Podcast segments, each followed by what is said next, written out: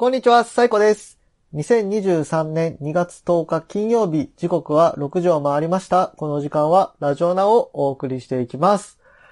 いやー、今日も一人ですね。今週は一人でしたね。参りましたね。はい。ということでですね、今日は舞台のお話をします。あの、大阪でですね、宝飾時計っていう舞台がありまして、こちら主演が高畑充希さんで、えっ、と、根本修子さんが脚本演出の舞台ですね。こちらを森の宮ピロティシアターで見に行ってきたんですけれども、あの、最近僕、まあ昔ね、演劇やってたのもあって演劇は見るの好きなんですけど、まあ、あの、野田秀樹さん、野田地図、野田マップとか、あと劇団新幹線とかのあの、ちょっともうデカ、デカ予算、デカ演劇の、あの、大阪で言うと、あの、歌舞伎、新歌舞伎座、なんなんていう、歌舞伎座とか、あとあの、なんだっけ、オリックス劇場とかでやるようなのしか、あんま見に行ってなかったんで、まあ、あと大人計画とか、うん、しか行ってなかったんですけど、まあ、久々になんか、演劇っぽい演劇見たなっっていう感じだったんで、そのお話します。で、あの、根本修子さんなんですけど、まあ、ずっと舞台見たいなとは思ってたんですが、僕一回も行ったことなかったんですよね。最近は、あの、ワイドなショーのコメンテーターなんかでもたまに出てたりする女性の演出家の人なんですけど、まあ、僕にとったら、あれなんですよ。この、ね、ねもちゃん、ラジオのねもちゃんなんですけど、根本宗子と長井美智香のオールナイトニッポンゼロってやってて、このねもちゃんがね、あの、当時、えっ、と、一緒に同期でラジオを始めたあの、 Creepy Nuts のラジオがやばいっていう話をしてたおかげで、クリーピーのラジオを聞き始めて、で、ね、クリーピーはライブも最近来るようになったんで、このねもちゃんがいなければ僕のCreepy Nuts は始まってなかったという意味では、まあ、すごくね、あの、なんつうの今の自分を作る上で大変ありがたいことを教えてくれた演出家の人なんですけど、残念ながらお芝居は見たことなくってずっと行きたいなとは思ってたけど、行けてなかったんですね。で、同じく、高畑充希さんの舞台も行きたいなと思ったけど、なかなかね、行くことがなくて行ってなかったんですよ。高畑美希さんなんてもう演技も歌もめちゃくちゃうまいじゃないですか。だからぜひ生で見たいと思ってたんですけども、まあなかなかチャンスがなくて行けてなかったと。で、そんな二人が、あの、宝飾時計っていうね、お芝居をやるってことをね、あの、聞きつけた時には、まあこれはちょっと言っとかないとなって思って、チケットをね、買ってたわけなんですけれども、最近の、最近じゃないけど、まあ、舞台のチケットの仕組みとして、まあ、当選して、まあ、抽選申し込みとかでなんか買って、で、発見まで期間空いて、で、本番の2、3週間前ぐらいに発見可能になるんですよね。で、発見可能日過ぎても、ちょ、発見してなくて、あの、見に行く前日に発見したんですけど、こう発見してね、まず驚きましたね。初めての経験なんですけど、発見したら、あの、席が、その A 列って書いてあって、あの、最前列のお芝居を見れることになったんですよね。で、あの、学生演劇とかやってた時みたいな、あの、なんていうんですか、客席が、と20とか30とかのちっちゃいね、あの、スペースでの演劇での最前列とかなら、まああるんですけど、あの、森宮ピロティホールって、関東で言うと、なんかな、本田劇場みたいなぐらいのキャパのところで、あそこの最前列なんで、まあ、あの、結果まあ、ちゃんと見に行って最前列座ったんですけど、まあ、すごいね、あの席で見れる、なかなかいい経験でしたね。で、出演が、あの、高畑美希さんの他が、えっ、と、成田亮さん、小池栄子さん、で、伊藤まりかさん、えー、池津翔子さん、これ大人計画の人ね。で、後藤武則さん。これあの、全裸監督の人ですね。で、小日向誠一さん、安田雄一さんっていうような人で、まあ、まあね、何を置いても、まあ、高畑美月さんですよ。あと、まあ、小池栄子さんもあれなんですけど、ね、演技上手な人で、で、成田さんもで、見まして、まあ、あのー、いい感じに、なんだ、本当演劇、演劇演劇した演劇でしたね。本当になんか演劇じゃないとできないような舞台で、まあ、どんな話だったかっていうとですね、もう、東京公演も終わって、あとは地方がちょっとなんで、あとまあ舞台っていうのもあって、もうネタバレもね、あれもないと思いますんで、全然話していくんですけど、この、高畑美月さんと小池栄子さんと、あともう一人伊藤まりかさん。伊藤まりかさんって元乃木坂の子みたいなんですけど、この三人が昔ちっちゃい頃、子供の頃、子役で、えー、ミュージカルの宝飾時計っていうミュージカルのトリプルキャストで主演務めてた三人みたいなんですね。で、その三人が、えっ、ー、と、当時、だから、高田美月の役やってるゆりかさんって人が9歳の頃に主演やって、そっから、えっと、21年後の、あのー、が現、現代というか、の舞台設定になってて、でも久々にその3人が、まあ揃うみたいなお話なんですよ。で、高畑美月の役のゆりかっていうのは、その9歳で、えっ、ー、と、宝飾時計、ミュージカル宝飾時計の主演になってから、もうなんか、ずっと成長が止まって、ずっと子供のままで、ずっと子役のままで、もう、あの、何年だったかな？もう19年か、19年、19年ぐらい、あの、やり、宝飾時計の主演やり続けたっていう役で、まあ、これだから完全にあの、ね、高畑美月がピーターパンをね、最初の頃やってたんですけど、まあ、ああいう設定もありきの役で、で、そういう人たちが成長してどうなったかっていうようなお芝居で、まあ、その今言ったみたいに高畑美月は、その、なぜかずっと子役のまま、あの、主演やり続けた人。で、小池栄子は、まあ、その、主演弾いてから、えっ、ー、と、今ではなんかもうママタレみたいな感じで、まあテレビとかも出るようになった人。で、伊藤まりか、伊藤まりかで、まあその、役者としてうまくいかなくなって、ちょっと引っ込みじ、引っ込みじゃんっていうか、なんていうの？あの、あの ど忘れしましたね。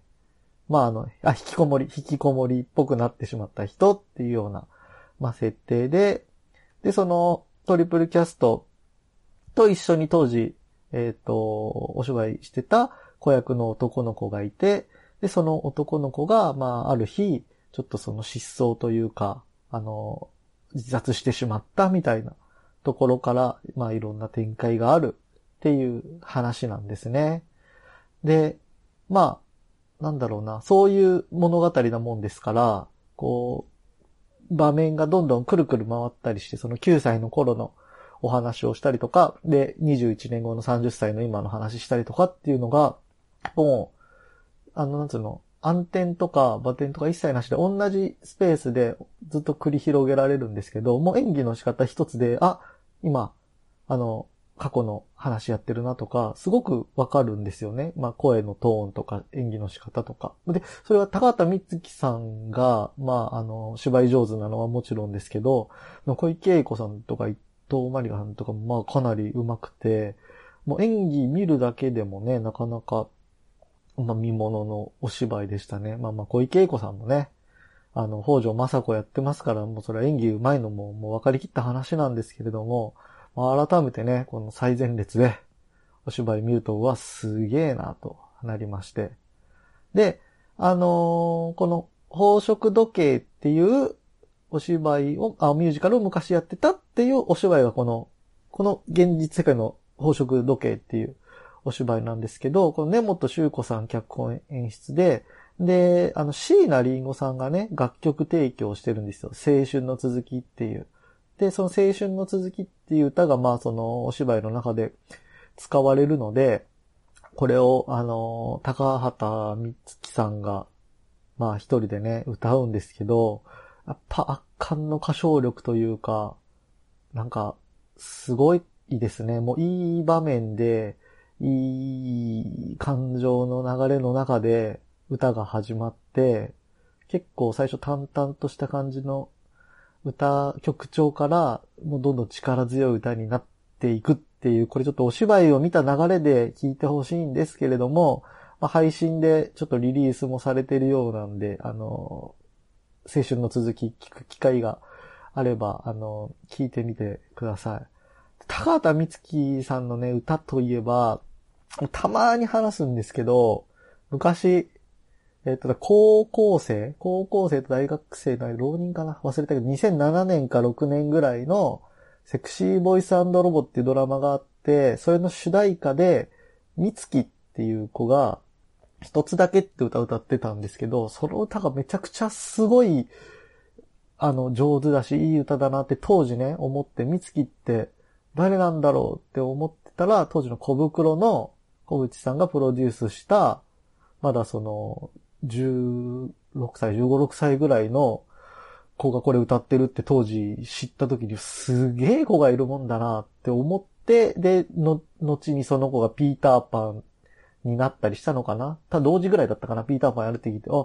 うわ、来てるわ、この子って思って、あれよあれよとね、売れっ子女優になっていく様をね、見たんで、あの、子さんアピールなんですけど、だからもう当時から、だから10、15、6年前から、あの、田形美月さんがもう美月だった時代から知ってるわけなんですけれども、まあ、ようやく今回、ね、お芝居を見れて、もう生での歌でも聞こえて、聞くことができて、なかなかね、力強くて感動しましたね。で、あと、根本修子さんも初めての舞台だったんですけど、